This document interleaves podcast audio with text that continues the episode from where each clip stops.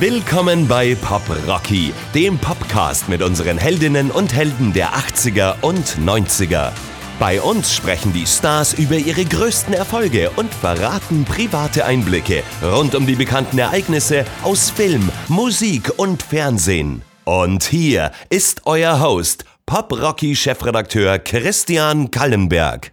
Hallo zusammen. Heute ist bei mir ein Mann zu Gast, der wirklich alle Stars der 80er, die großen und die kleinen, persönlich kennt. Und manche dieser Stars sind auch erst dank der von ihm moderierten Fernsehsendungen wie Formel 1, PIT und Peters Popshow groß rausgekommen. Deswegen freue ich mich wirklich sehr auf die Geschichten, die er heute hier erzählt. Herzlich willkommen, Peter Illmann. Ja, hallo, schönen guten Tag. Peter, wir müssen erstmal darüber reden, die gemeinsame Vergangenheit von dir und Pop Rocky, die geht ja schon über 40 Jahre zurück. Denn ihr beide habt 1980 Premiere gefeiert. Du mit deiner ersten Radiosendung beim Bayerischen Rundfunk als Nachfolger von Thomas Gottschalk hast Pop nach 8 moderiert und 1980 äh, ist auch die erste Ausgabe von Pop Rocky erschienen, damals zusammengelegt aus den Zeitschriften Pop Rocky und Pop Foto.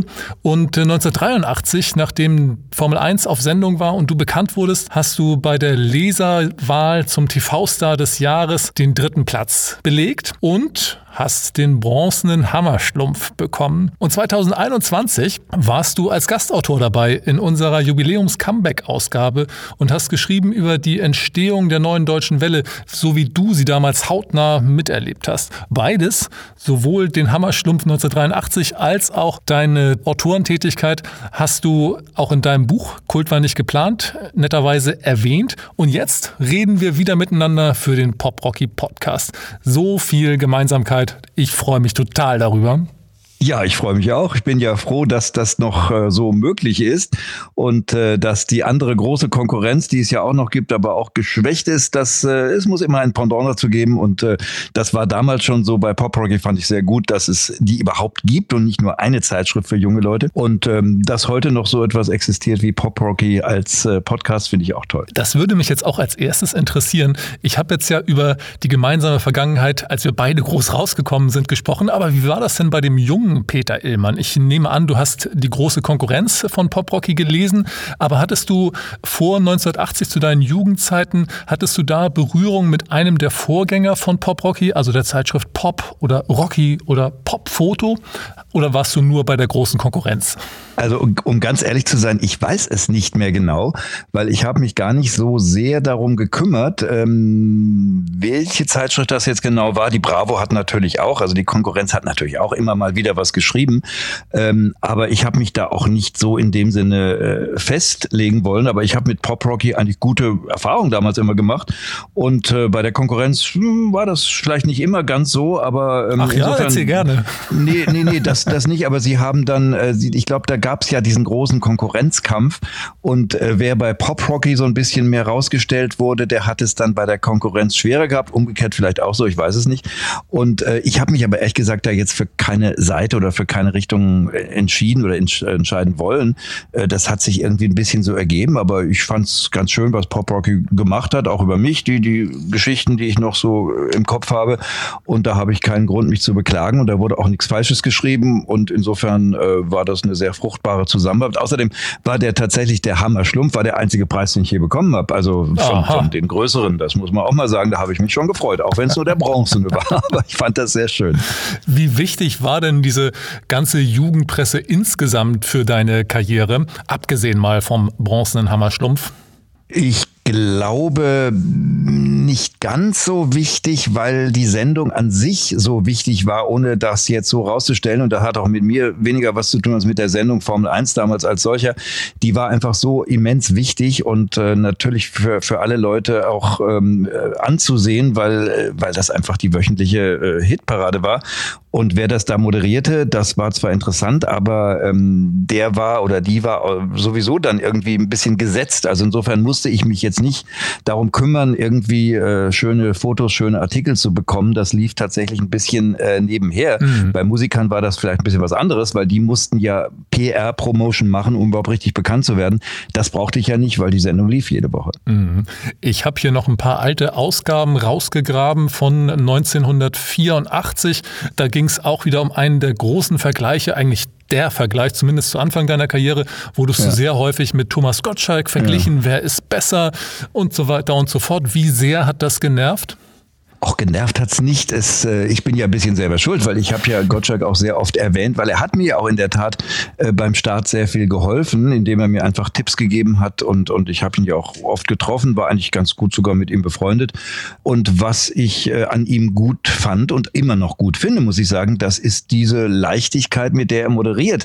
Und das war in der damaligen Zeit in den 80ern natürlich was Besonderes, weil da gab es noch nicht so viele Menschen, die einfach so, ja, wie man das nennt, flapsig moderiert haben haben. Und das war genau meine Art. Insofern habe ich ja auch so moderiert, äh, aber ohne ihn jetzt äh, kopieren zu wollen und ohne ihn auch zu kopieren, dass ich damals nun auch noch meine, meine Locken hatte, die aber links künstlich bei mir waren. Äh, das kam ja noch ein bisschen dazu. Äh, aber wir waren sicherlich die Moderatoren, die so am lockersten geredet haben. Heute ist das ein äh, bisschen was anderes geworden. Da, da machen das viele. Aber damals war es nicht so. Und deshalb kam der Vergleich, glaube ich, zustande. Aber wir haben dann das Ganze ja ein bisschen äh, aufgefangen, indem ich in seiner und er in meiner Sendung äh, zu Gast war. Und zwar ohne Vorankündigung, um äh, einfach mal das so ein bisschen die, die Luft daraus zu lassen. Äh, aber das hat uns beide jetzt nicht genervt oder gestört. Ihn sowieso, glaube ich, nicht. Und mich auch nicht besonders, weil äh, darüber habe ich gar nicht nachgedacht. Für mich war es ja durchaus auch eine Ehre, mit, mit mhm. Thomas Gottschalk verglichen zu werden, muss man ja auch dazu sagen. Klar. Du hast es eben schon erwähnt, du warst ja am Anfang häufig auch in seinen Sendungen, um da ein bisschen dir vielleicht auch was abzugucken. Ich habe gelesen, er hat ja auch Tipps gegeben. Gibt es einen Tipp, wo du sagst, heute noch, da erinnere ich mich an Thomas Gottschalk, denn das war ein richtig guter Tipp, von dem profitiere ich heute noch? Ja, authentisch zu sein, das ist, glaube ich, das Allerwichtigste, dass man nicht irgendwie was vorgibt, irgendwie äh, Freundlichkeit oder, oder Begeisterung für irgendwas, äh, was, was, was man gar nicht toll findet. Und das habe ich mir bis heute auch bewahrt und Gott sei Dank brauchte ich bis jetzt auch mich da nicht zu verstellen. Mhm. Also das Schlimmste für mich ist irgendwie was, was anzukündigen, was ich ganz furchtbar finde und dann sagen, das Allergrößte und das Tollste und das Beste. Das kann ich gar nicht so und das brauchte ich bis jetzt auch nicht. Ich hatte mal eine ganz kleine Erfahrung bei, äh, bei dem damaligen äh, Sender äh, 9 Live, wo ich ein Quiz moderiert habe, was tatsächlich unabhängig von dieser ganzen Verkaufs Masche war, die die sonst hatten. Und dann sagten, ja, sie könnten doch auch mal bei uns dann in den normalen Sendungen, da ging es ja dann immer um irgendwie Gewinnspiele und, und, und ich weiß gar nicht mehr was. Und das habe ich dann einmal versucht. Dann haben die gesagt, ja, das hat wohl keinen Zweck, weil ich das Ganze so ironisiert habe und sarkastisch gemacht habe, dass es überhaupt keinen Zweck hatte. Also ich äh, kann auch gar nicht anders als äh, relativ authentisch zu sein. Und äh, das, das habe ich mir Gott sei Dank bewahrt. Und da bin ich auch ganz froh drum, dass ich das nie anders machen musste. Und das ist bei Gottschalk im großen Sinne auch so ein bisschen so. Der sagt auch mal oder hat auch in den Sendungen mal gesagt, äh, ach, das finde ich jetzt äh, nicht so doll. Und das mache ich heute auch, wenn ich ähm, Musik von Status Quo höre, die ich jetzt nicht so besonders mag, oder Slate, diese, diese Alt-70er-Sachen, dann sage ich auch schon mal, du, das ist jetzt also gar nicht so meine Sache, aber wenn, wenn ihr das oder sie das gerne hören wollen, ist ja okay. Ja, das ist heute immer noch, heute schon wieder eine Seltenheit, weil heute ist ja schon wieder eher der Gegentrend, ja. dass, äh, dass die Leute wieder alles ganz toll finden. Ich sage nur Florian Silbereisen, ein sehr talentierter Mann, muss ich sagen, aber äh, der hat halt diese, diese, diese etwas, ja, etwas kritisch-ironische Haltung hat er nicht. Also das, das nee. muss ich sagen. Der ist einfach mehr so, ja, es ist alles toll und gut, so wie in alten 60er-Zeiten. Lass uns noch einmal kurz bei dem Thema Authentizität und dem Thema Presse bleiben. Ich habe mich sehr amüsiert, als ich das in deinem Buch gelesen habe, über diese äh, gefakte Home Story im neuen Blatt, ähm, mhm. wo du damals eine eine Freundin quasi für diese Home Story zugelegt hast. Dazu muss ich sagen, meine journalistische Karriere hat Mitte der 90er bei der Neuen Post angefangen. Das war ah, ja. ein, ein, ein, quasi ein Schwesterblatt vom, äh, vom Neuen Blatt. Und ähm, ich hatte damals immer den Eindruck, ich war Nee, ich war noch nicht mal 20 und ich habe über Menschen geschrieben, über Stars in Anführungszeichen, die gefühlt alle 100 waren. Du warst doch viel zu jung, oder nicht? Das ist eine gute Frage. Ich weiß es auch nicht mehr genau. Ähm, die haben irgendwann mal angefragt. Das waren dann natürlich viele, die angefragt haben, weil Home Stories waren damals und ja heute noch äh, immer äh, recht beliebt. Warum ich jetzt gerade bei dieser Zeitung gelandet war, ehrlich gesagt, ich weiß es äh, gar nicht mehr. Äh, aber natürlich ging die Popularität dann schon auch ein bisschen weiter. Am Anfang war ich tatsächlich nur für die Zielgruppe der, der jüngeren Menschen äh, sozusagen bekannt. Aber ich bin ja dann auch in, in den großen Fernsehsendungen gewesen, äh, bei Bio und, und, und, und damals Kuhlenkampf gab es ja auch noch was, was ich, was da alles war. Äh, insofern äh, haben mich dann schon auch die, die Erwachsenen oder Älteren durchaus wahrgenommen. Und das war vielleicht mit ein Grund, aber das stimmt schon. Für das eigentliche Zielpublikum war ich wahrscheinlich damals wirklich ein bisschen jung, das ist richtig. Lass uns über die Formel 1 reden, die dich dem eigentlichen Zielpublikum bekannt gemacht hat. Wenn ich mir jetzt in der Vorbereitung die ähm, alten Clips da auf YouTube angeguckt habe, dann staune ich wirklich sehr über die ganzen Autowracks und Oldtimer, die da aus den 60er Jahren rumstanden. Der, der Pinke ist der bekannteste, aber ihr hattet ja ganz, mhm. ganz viele Autos da im Studio. Was genau hatte es nochmal mit diesen Autos auf sich? Ja, die Autos waren eigentlich, die, die standen natürlich für den Namen Formel 1, weil der ja mit Autos auch irgendwie verbunden war. Äh, aber das Wichtigste war eigentlich, dass äh, die damaligen Erfinder der Sendung äh, eben alles anders machen wollten als bisher. Sie wollten eben keine gelackte Studioatmosphäre wie bei Ilja Richters Disco mhm. oder, oder Dieter Thomas Hecks Hitparade, sondern genau das Gegenteil, nämlich ein bisschen dreckig, ein bisschen schmuddelig, ein bisschen authentischer in ihren äh, Worten. Und äh, das habe ich damals damals auch nicht so ganz verstanden, äh, was da so der Sinn der Sache war. Aber im Nachhinein muss ich sagen, hat es natürlich schon was gehabt, weil das hat ja diesen Charakter der Sendung auch ausgemacht, dass äh, sehr fantasievolle Bühnenbilder da waren, die aber nicht unbedingt immer schön waren, aber durchaus interessant waren und eben die Gesamtkulisse dieses Autowrack-Friedhofs und da waren so zum Teil auch richtige Schätzchen dabei. Also unser Studebaker zum Beispiel, der war ja richtig was wert und einige andere auch. Es waren nicht nur Wracks, die da rumstanden, aber den Eindruck konnte man vielleicht manchmal haben, ja. Ist nicht auch mal irgendjemand oder wollte auf einen der wirklich noch wertvollen Wagen draufklettern und ihr musstet die Person dann davon abhalten, dass sie das mit ihren Stöckelschuhen tut? Ja, ich glaube, ich glaub, es war Cindy Lauper, genau weiß ich jetzt auch nicht mehr. Das muss ich in meinem eigenen Buch dann nachlesen. Manchmal vergesse ich auch Sachen. Ich glaube, sie war es ja, äh, weil das war ja schon so gedacht, dass die Autos auch benutzt würden als Bühne oder als, als Bühnenhintergrund, aber dass nun jemand da drauf äh, rumsteigt und ausgerechnet auch noch auf einem relativ wertvollen Oldtimer, das war in der Tat nicht geplant. Und äh, das stimmt, äh, weil sie dachte halt, na, das sind ja alles Wracks, da kann ich dann jetzt auch mal draufspringen. Mhm. Und das war dann nicht so gut. Es ist, glaube ich, nichts passiert, aber äh, das war aber eher die Ausnahme. Ansonsten waren die Autos schon so, dass man sie auch benutzen, betanzen und ähm, besingen konnte. Du hast gerade schon die Bühnenbilder in der Sendung erwähnt, die ja enorm aufwendig waren. Du äh, erinnerst dich in deinem Buch auch an einen Auftritt von Madonna, die in einer Deko auftrat, die an ein Gemälde von Karl Spitzweg erinnerte. Genau. Was der war denn noch? Poet war das. Ja, genau. Was war denn noch mal genau der Zusammenhang zwischen den Künstlern und der Kulisse? Manchmal gab es gar keinen. Das ist in dem Fall auch, auch nicht, oder? Besondere. Ja, also äh, unser Regisseur Michael Bentele, der wahnsinnig kreativ war und auch der Bühnenbildner, die hatten sich natürlich vorher mal irgendwas überlegt. Manchmal eben, wie gesagt, auch gar nichts. Manchmal aber auch genau das Gegenteil von dem, was da äh, gesanglich stattfand, um einen Gegenpol zu bieten.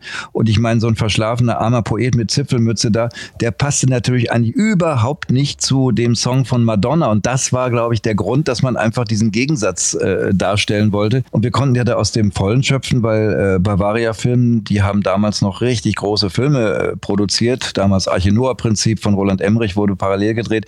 Das heißt, die hatten ein Fund Fundus ohnegleichen äh, und auch Leute, die manchmal dann eben keine Zeit, äh, keine, keine Zeit woanders verbracht haben, sondern bei uns. Das waren also richtig äh, Filmkulissenmacher, die hochprofessionell da äh, Dinge veranstalten konnten.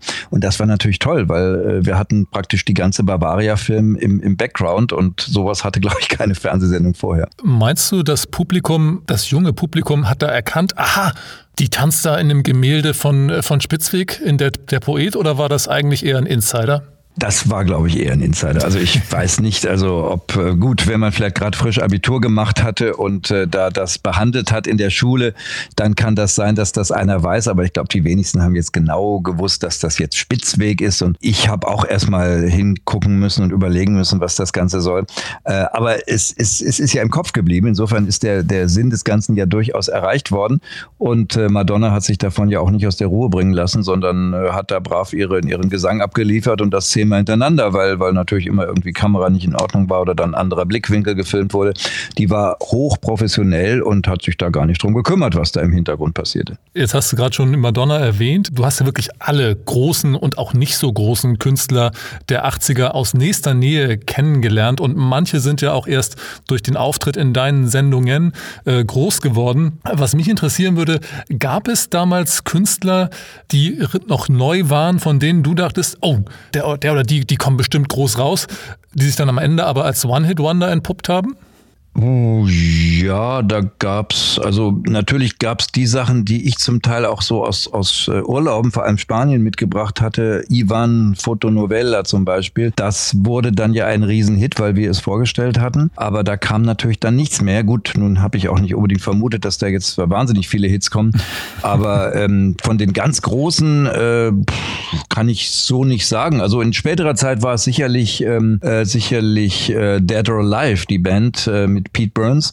Der hatte ja den Riesenhit uh, You Spin Me Round. Mhm. Und da hat eigentlich jeder, ich auch gedacht, da kommt noch eine ganze Menge mehr, weil das war eine sehr angesagte und, und auch modisch sehr besondere Band. Und der Mann hatte ja diese Augenklappe da um als, als Accessoire. Ähm, da habe ich schon gedacht, dass da wesentlich mehr kommt, aber dass da dann eigentlich fast gar nichts mehr kam und Pete Burns dann später leider auch sehr abgestürzt ist bis zu seinem Tod, das habe ich äh, natürlich nicht vermutet und ähm, das tat mir dann auch letztlich natürlich sehr leid. Jetzt hast du gerade schon Absturz erwähnt erwähnt, dieses ganze Thema Sex, Drugs und Rock'n'Roll, was man ja so als Außenstehender denkt, was in der Musikszene eigentlich ständig passiert. Du warst mittendrin. War es wirklich so heftig?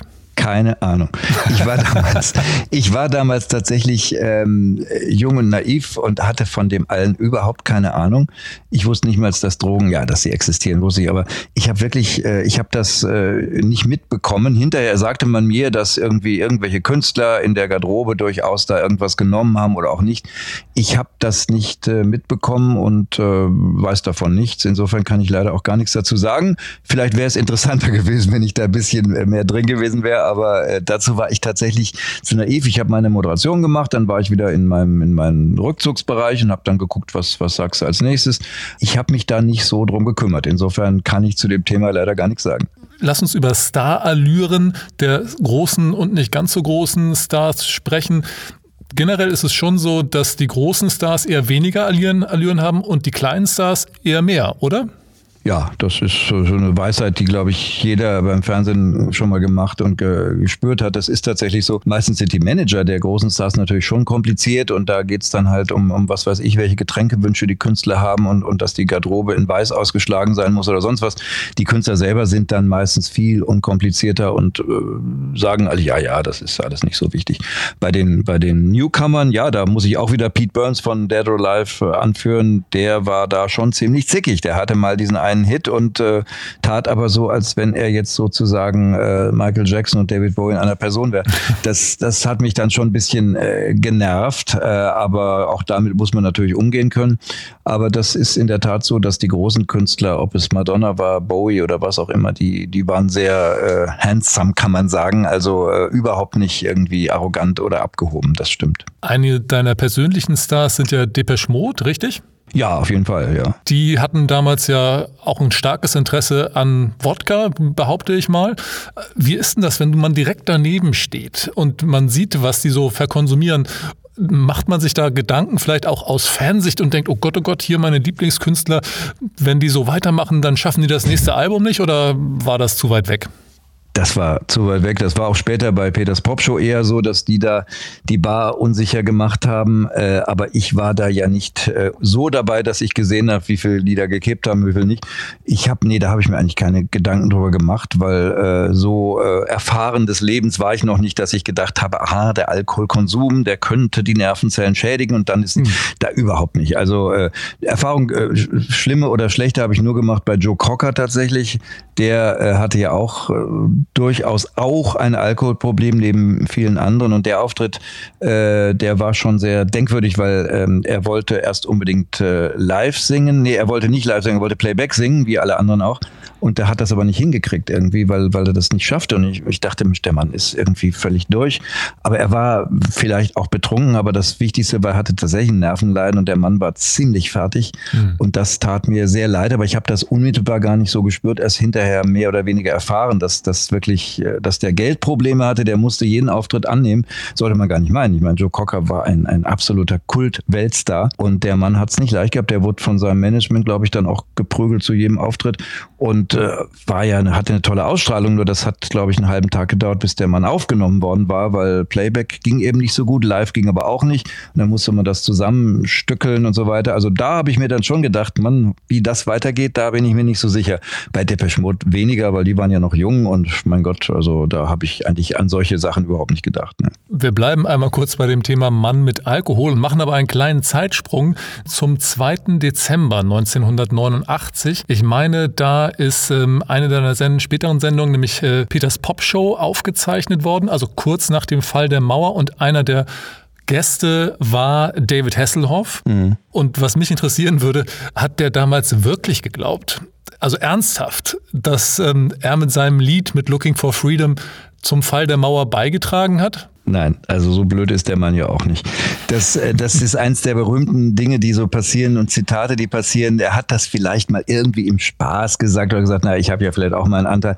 Und wie das ja dann äh, in der heutigen Zeit so oft so ist, dann wird dieses Zitat rausgenommen und immer wieder und wieder wieder reproduziert, so dass am Ende äh, der Künstler selber glaubt, er hätte es gesagt. Aber er hat es meiner Ansicht nach und meines Wissens überhaupt nicht so gesagt und auch nicht so gemeint, weil äh, das, das, der, der, der ist ja nicht blöd. Also das das glaube ich nicht und äh, habe ich auch nie von ihm gehört. Insofern äh, halte ich das für ein Gerücht, aber ja, es hört sich halt gut an und man kann das immer wieder verwenden und sich über ihn lustig machen. Insofern mhm. wird sich das wahrscheinlich ewig halten. Da kann er noch so oft dementieren. Gut, wir haben es jetzt heute mal dementiert. Also Pop Rocky, äh, Aufklärer, Verfechter der Wahrheit.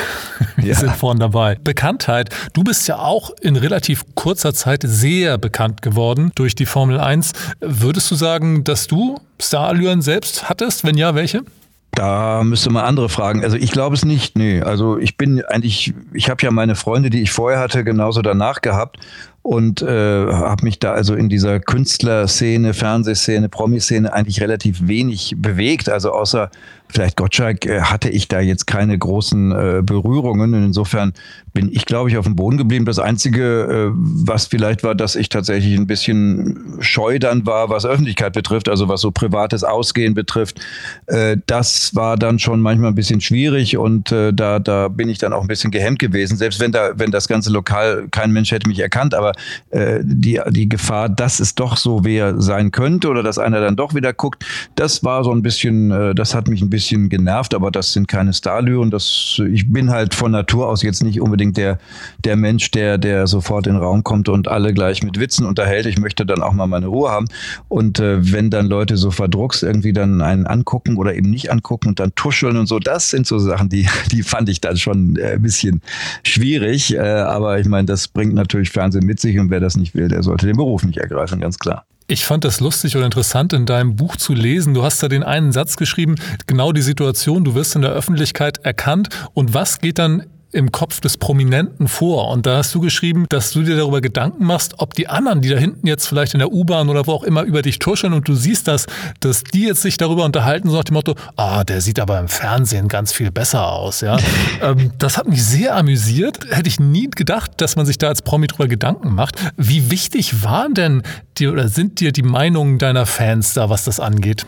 Ja, mein Gott, jeder Mensch, der in der Öffentlichkeit steht, ist zum gewissen Punkt hin auch ein bisschen eitel und da will ich mich auch gar nicht äh, wegnehmen und ausnehmen. Äh, insofern, äh, ja, ist das schon so, dass, dass mich das interessiert, was Leute denken. Also so abgebrüht, dass ich, dass ich sage, ist mir doch egal, was die da von dir denken. Ich mache meinen Job und verdiene mein Geld. Das bin ich sicherlich nicht. Jeder Mensch in der Öffentlichkeit hat auch eine verletzliche Haut, glaube ich, und manche mehr, manche weniger.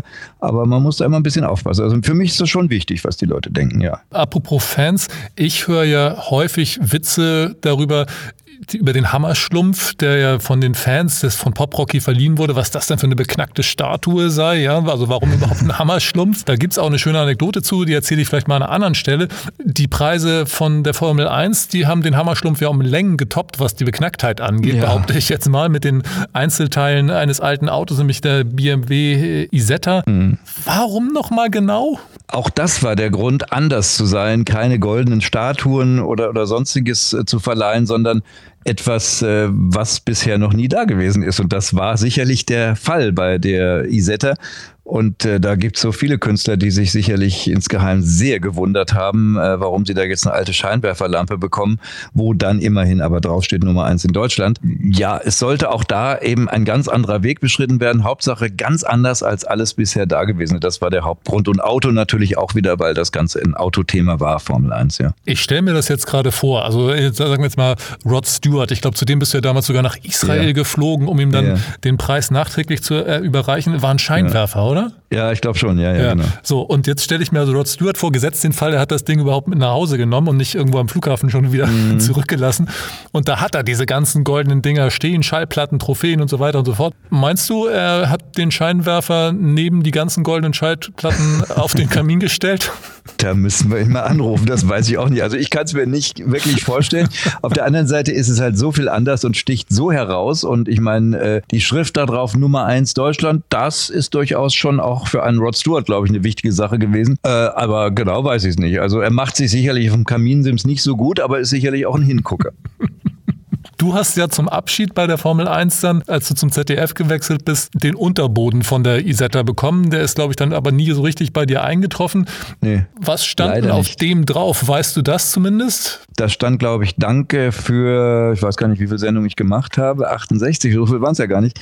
Danke für die Sendungen und alles Gute irgendwie, das Formel 1-Team, sowas stand da, glaube ich, drauf, ja, ja. Traurig, dass du das Ding nie bekommen hast oder ja, das, eigentlich ganz das froh? hat mich maßlos geärgert, aber ich hatte halt eine, eine normale Wohnung und ich hm. meine, ein Isetta-Unterteil ist so groß wie ein Auto.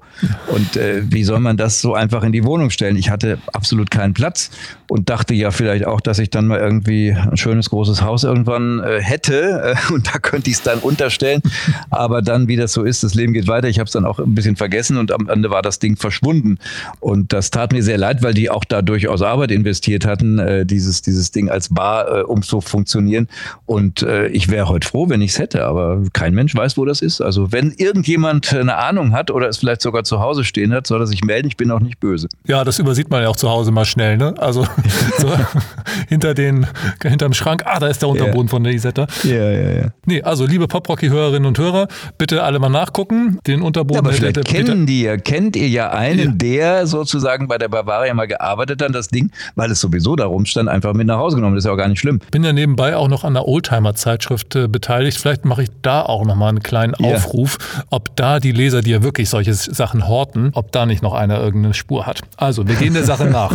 Ja, auf jeden Fall. Peter, du hast vorhin schon kurz angerissen, dass du ähm, manche Lieder, äh, Stücke, Videos, die dir nicht so gefallen, auch genau so anmoderierst oder kommentierst, nämlich eben nicht nur voller Begeisterung. Jetzt können wir ja drüber sprechen, weil es schon ein bisschen länger her ist, zumindest die Sendung von damals. Wen mochtest du denn so gar nicht an Künstlern?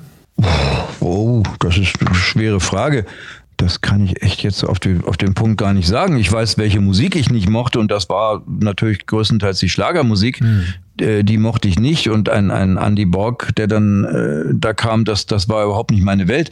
Aber ähm, das äh, Merkwürdige ist ja, wenn man die Leute dann selber kennenlernt und, und trifft, dann kann man gar nicht mehr so böse sein, weil die sind oft wahnsinnig nett und dazu auch noch sehr professionell. Also äh, insofern will ich da gar nichts Schlechtes drüber sagen. Also Mary Rose zum Beispiel, die hat bei mir da gesungen, das habe ich auch geschrieben, Aufrecht gehen, ein wunderschönes Lied, auch wenn das im Schlagerbereich angesiedelt ist, aber und wie die das gemacht hat, so professionell, äh, da kann sich mancher eine Scheibe von abschneiden. Insofern gab es immer Musik, die ich nicht so mochte, aber äh, dass ich jetzt irgendjemand irgendwie gehasst habe oder nicht gemocht habe, kann ich jetzt gar nicht so sagen. Nee, also fällt mir jetzt gar nichts ein. Gibt es denn oder gab es Kommentare, die dir vielleicht später leid getan haben, wenn du die Künstler dann persönlich getroffen hast und die sich dann vielleicht auch daran erinnert haben, wo sie dann gesagt haben, ja, Mensch, Peter. Ja, ja, da gab es sicherlich einige, dass zum Beispiel äh, Bad Boys Blue, die habe ich damals, das habe ich denen aber auch jetzt, ich habe sie vor, vor einem Jahr oder was mal wieder getroffen oder vor zwei Jahren, äh, da habe ich die als Modern Talking für Arme angekündigt und das äh, ist natürlich, das kann man mal eben so lapidar machen, aber wenn man das als Künstler dann hört, äh, ist man natürlich, glaube ich, schon ein bisschen getroffen und das waren die auch. Ähm, aber es klang, es war halt so ein bisschen der Sound und, und ganz so erfolgreich wie Modern Talking wahnsinnig. Insofern kommt einem das dann so über die Lippen, aber ähm, Ja, irgendwie schon, aber irgendwie ist es natürlich auch ein bisschen, bisschen beleidigend. Insofern habe ich denen auch gesagt, ich habe es nicht so. Die haben das auch inzwischen dann vergessen oder, oder Klaus Lage als, als singenden Sozialarbeiter da anzusagen. Das habe ich ihm auch letztens gesagt. Äh, sagte, ja, das fand ich damals nicht so doll. Äh, aber das war halt dem gegeben, weil er sah ja so aus. Ne? Also ich meine, ja. sieht ja heute noch so aus. Also mit diesem Bart und, und dieser Brille. So stelle ich mir ein, ein, das ist ja nichts gegen den Beruf des Sozialarbeiters, ganz im Gegenteil. Aber so hatte ich mir das vorgestellt in der Jugendgruppe, so am Lagerfeuer, da sitzt dann einer wie Klaus Lage und singt. Und das ging mir so durch den Kopf. Aber da denkt man sich ja auch gar nicht so unbedingt so viel dabei, wenn man das sowas sagt. Apropos Look und Aussehen, du hast vorhin schon über deine Frisur gesprochen. Was denkst du denn eigentlich, wenn du heute deine Looks und dein Aussehen von damals in YouTube-Fetzen oder so siehst? Oh, mein Gott, gar nichts. Also ich fand das, das damals ungeheuer praktisch. Ich fand die Frisur damals ungeheuer praktisch. Warum? Weil ich brauchte die nur waschen und, und dann einfach Luft trocknen lassen und fertig waren sie. Also ich musste da nicht irgendwie, mache ich heute zwar auch nicht so viel, aber heute muss man schon mal irgendwie ein Gel reintun oder sonst was. Und ja, sah eigentlich immer irgendwie ganz gut aus, mal mehr, mal weniger. Nur für die Haare ist das natürlich eigentlich auch nicht so gut, diese, diese Dauerwellengeschichten. Aber ich habe gehört, heute äh, ist das durchaus wieder sehr gefragt, bei, gerade bei, bei Jungen, die natürlich nicht mehr so, so, eine, so eine Dauerwelle mit so kleinen Locken haben. Aber äh, viele Jungs heute haben ja die Haare, das sieht ja wahnsinnig so voll aus und so vorne so dick. Und mir hat mal eine, meine Friseurin gesagt, dass, äh, dass das durchaus eine Art von Welle wäre, die ganz viele Jungen sich machen lassen. Das ist keine Locke dann, aber das Haar wird viel fülliger.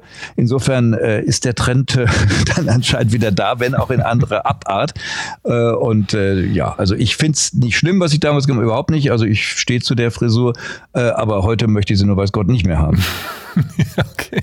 Nach der Formel 1 bist du dann ja aus den dritten Programmen zum ZDF gewechselt. Äh, zuerst mit PIT, Peter Illmanns Treff und dann später mit Peters Popshow. Die wurde dann ja auch international ausgestrahlt und hatte bis zu 400 Millionen Zuschauer weltweit. Das ist ja, ja eine unfassbare Zahl eigentlich. Ja, die, das stimmt. Das, das war ja nicht immer alles äh, zur gleichen Zeit, aber zum Beispiel gerade in Osteuropa und vor allem in Russland wurde das ja gezeigt. Und äh, ich bekomme heute noch Briefe, also im Moment weniger, aber ansonsten bekomme ich durchaus noch Briefe aus Russland oder aus der ehemaligen Sowjetunion, äh, wo Leute das immer noch kennen und damals aufgezeichnet haben. Das wurde wirklich in der ganzen Welt sozusagen gesehen, weil es auch was sehr Besonderes war. Äh, denn da waren ja wirklich die Topstars des Jahres, wirkliche richtig große Stars, alle versammelt an, an zwei Abenden, äh, um diese Show zu machen.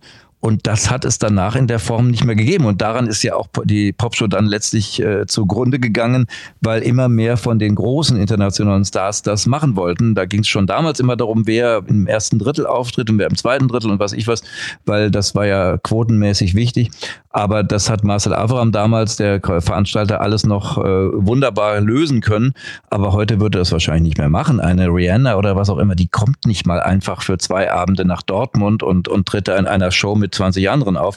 Das machen die heute nicht mehr und insofern ist es leider vorbei obwohl Peters Popshows international auch so erfolgreich war, verbunden bist du ja eigentlich bis heute vor allem mit Formel 1. Ja, das stimmt, das stimmt.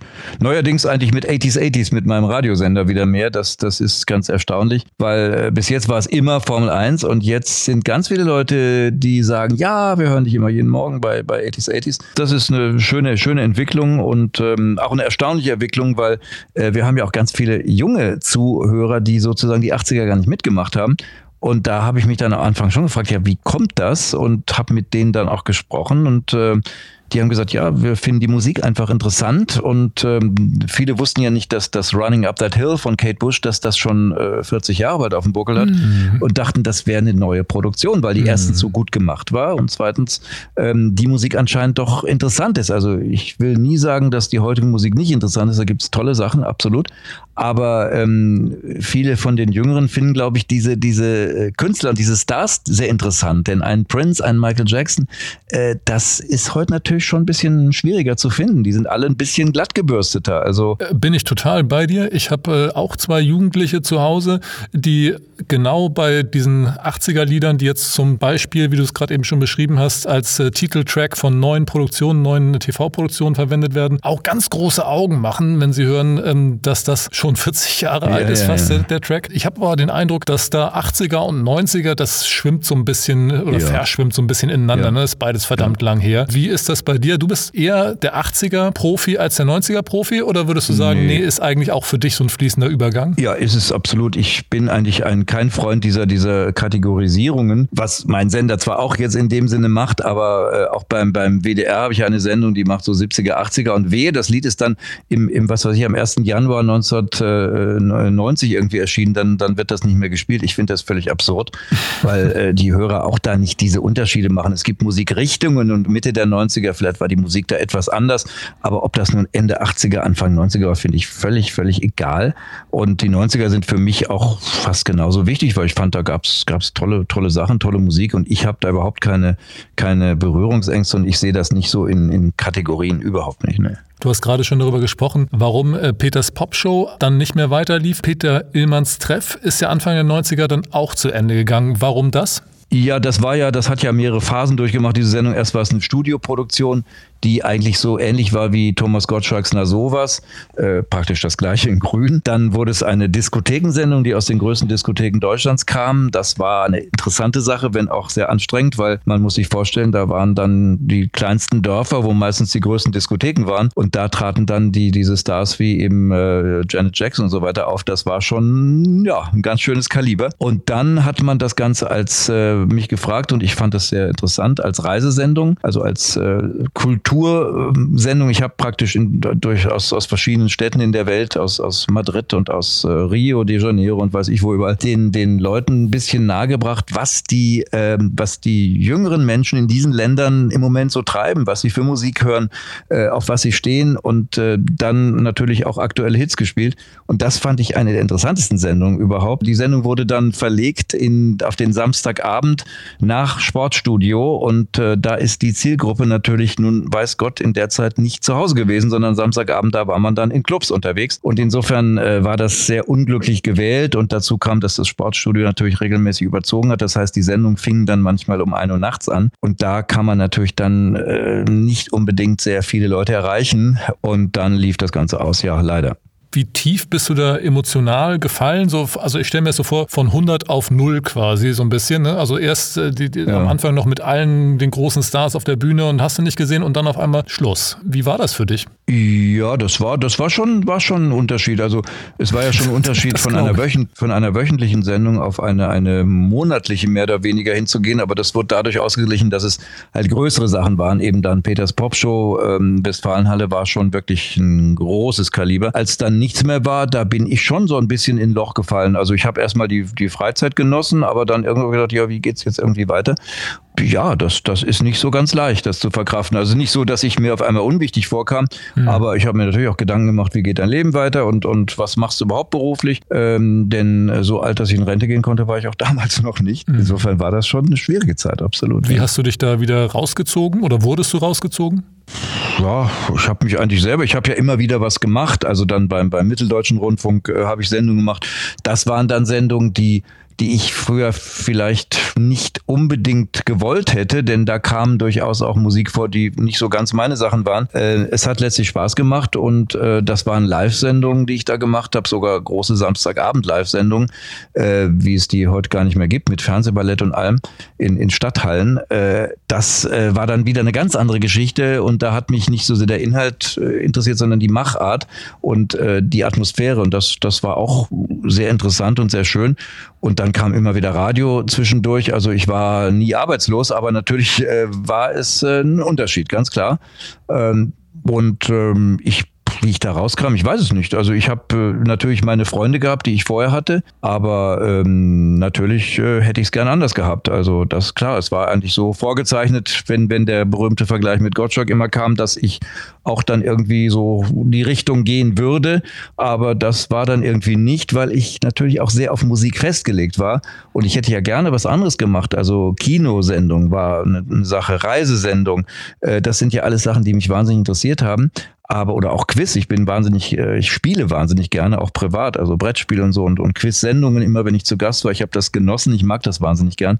Aber ich bin auf Musik festgelegt gewesen und insofern hat mir auch keiner sowas angeboten, leider.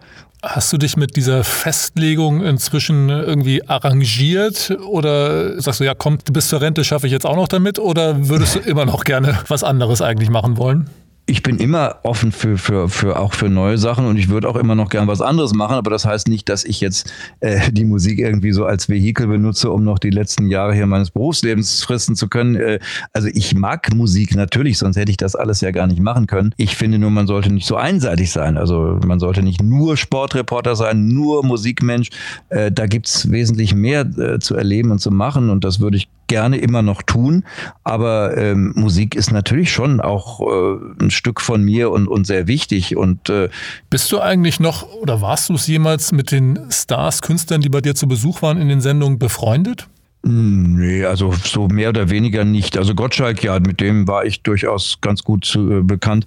Und äh, Maffei habe ich damals auch mal ein bisschen besser kennengelernt. Aber so weit war das dann auch wieder nicht, weil das die, Send die sind in den Sendungen gewesen, dann waren sie auch wieder weg.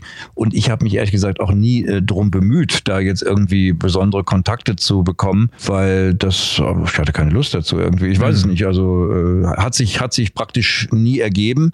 Ja. Und insofern kenne ich viele und auch heute ist das immer ein großes Wiedersehen bei diesen 80er äh, Veranstaltungen, die es gibt. Und äh, ich äh, bin heute eigentlich mit den Leuten äh, fast ein bisschen freundschaftlicher verbunden als früher. Also zum Beispiel Sandra, die ich jetzt auch öfter gesehen habe. Äh, das ist jetzt nicht so, dass ich die zum Kaffee einlade oder sie mich.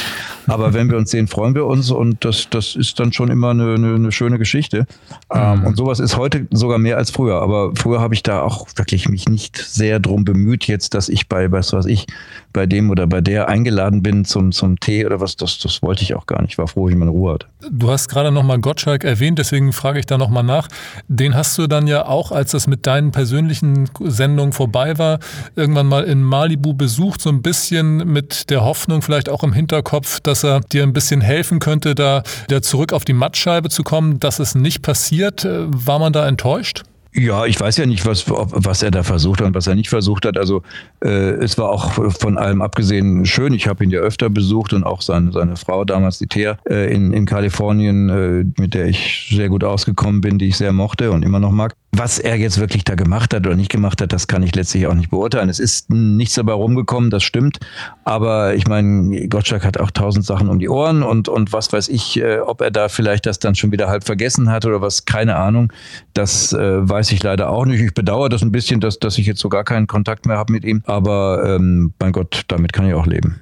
Du standst ja mit, also wirklich, wirklich, wirklich, wirklich sehr vielen Weltstars gemeinsam auf der Bühne. Meistens haben die gesungen. Mindestens einmal hast du auch auf der Bühne gesungen. Kannst du dich erinnern, wann das war? Weißt du, worauf ich anspiele? Ja, ich denke mal auf Whitney Houston. Wir hatten, äh, wenn du das meinst, wir hatten ja. zum Schluss einer Popshow, da war Whitney Houston ich glaube All at Once war das war der ja, Song, wenn ich mich genau. recht erinnere. Da standen dann alle Künstler, die in der Show dabei gewesen sind. Das waren dann wirklich also wirklich Weltstars, alle auf der Bühne und ich als Moderator natürlich auch und stand dann neben Whitney Houston und dann äh, nahm sie mich eben in den Arm und äh, sang diese wunderschöne Ballade. Die Wunderkerzen und Feuerzeuge wurden angemacht. Damals waren Handys noch nicht so verbreitet und äh, es war eine tolle Atmosphäre und sie hat dann mit mir praktisch gesungen und ich äh, sie hat mich dann auch so ermuntert mitzusingen, aber natürlich bei ausgeschaltetem Mikrofon. Beziehungsweise ich hatte gar keins. Insofern hat man das Gott sei Dank nicht gehört, aber es war ein, ein Erlebnis, was wirklich äh, im Nachhinein vor allem äh, immens war, weil erstens mit dieser Frau, mit Whitney Houston, die eben leider nicht mehr da ist, auf dieser Bühne zu stehen, in dieser Atmosphäre vor 10.000 Menschen mit Feuerzeugen äh, und dann dieses Lied zu singen. Also das war ein, ein Moment, den ich nicht vergessen werde, ganz klar. Ich habe mir den Clip, gibt's bei YouTube, gerade eben nochmal angeschaut. Du hattest ein Mikrofon in der Hand und du Hatte hast auch. Ja, stimmt, ich habe es ja angesagt. Ja, ja, richtig. Genau, richtig, genau. Stimmt. Ich habe den Clip hier. Ich wollte dich fragen, also wenn du ein Bedürfnis hast, äh, selbst zu singen, jetzt läuft ist das Mikrofon an. Ich, ich könnte es jetzt abfahren. Nein, nein, nein, lieber nicht, lieber nicht. Da lassen wir doch lieber Whitney Houston singen. Ja, ja, das stimmt. Mein Mikrofon war ausgeschaltet, äh, selbstverständlich, weil das war ja auch, äh, war ja auch besser so. Es hat dich nie gejuckt, selbst zu singen? Ich habe mal für, für eine Sendung sogar gesungen, ein Weihnachtslied so im Stil von Stock Aitken Waterman, ja. um zu zeigen, wie man Produktion machen kann. Ganz so schlimm war das gar nicht, aber die wollten das tatsächlich veröffentlichen, aber ich habe gesagt, nee, also hm, lieber nicht. Aber ich glaube, ich, ich, könnte das irgendwie, aber ich weiß nicht, äh, nee, lieber lassen wir das mal sein. Peter, vielen lieben Dank, liebe Hörerinnen und Hörer. Wenn Sie oder wenn ihr Peter Illmann ähm, singen sehen wollt, dann äh, klickt auf einen der vielen Links, die ihr in den Shownotes zu dieser Episode findet. Dazu verlinken wir natürlich auch zum Buch von äh, Peter. Kult war nicht geplant. Und natürlich gibt es auch einen Link zu der Poprocky-Ausgabe von 2021, in der Peter Illmann über die neue Deutsche Welle schreibt. Peter, vielen lieben Dank, dass du heute dabei warst. Gerne, hat mich sehr gefreut. Tschüss. So, liebe Hörerinnen und Hörer, ihr wisst, was jetzt zu tun ist, nämlich top bewerten, begeistert kommentieren und natürlich abonnieren. Ich sage vielen Dank im Voraus und bis zum nächsten Mal.